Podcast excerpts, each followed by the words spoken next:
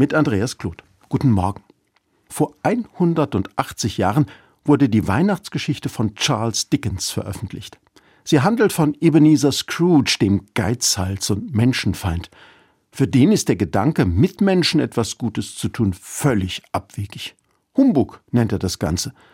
Das ist tatsächlich ein englisches Wort und meint schwachsinnigen und unglaubwürdigen Blödsinn. Spenden, etwas für andere tun, am Ende sogar noch miteinander Weihnachten feiern, dafür hat Scrooge nur Hohn und Spott übrig. Wer sich nicht selbst versorgen kann, ab ins Gefängnis oder ins Arbeitslager mit ihm. Es braucht tatsächlich sage und schreibe drei Weihnachtsgeister, damit Scrooge seine Mitmenschen und die soziale Wirklichkeit in seiner Stadt wahrnehmen kann.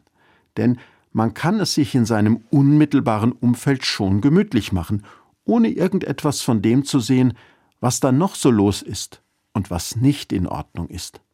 Die drei Geister haben ganz schön damit zu tun, ihm die Augen zu öffnen und auch das Herz. Denn darauf kommt es an, von Herzen zu geben. Dann ist man nämlich selbst ganz dabei und gibt ein Stück von sich selbst. Schon die Bibel beschreibt die Sache mit dem Spenden auf diese Weise.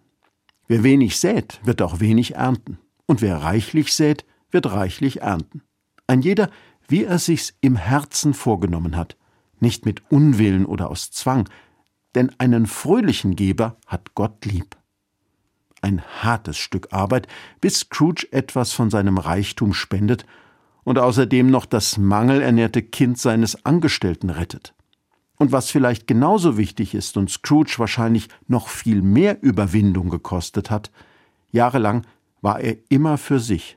Jetzt lässt er sich doch tatsächlich von seinem Neffen einladen. Er kann nicht nur Gutes tun, sondern sich auch Gutes tun lassen.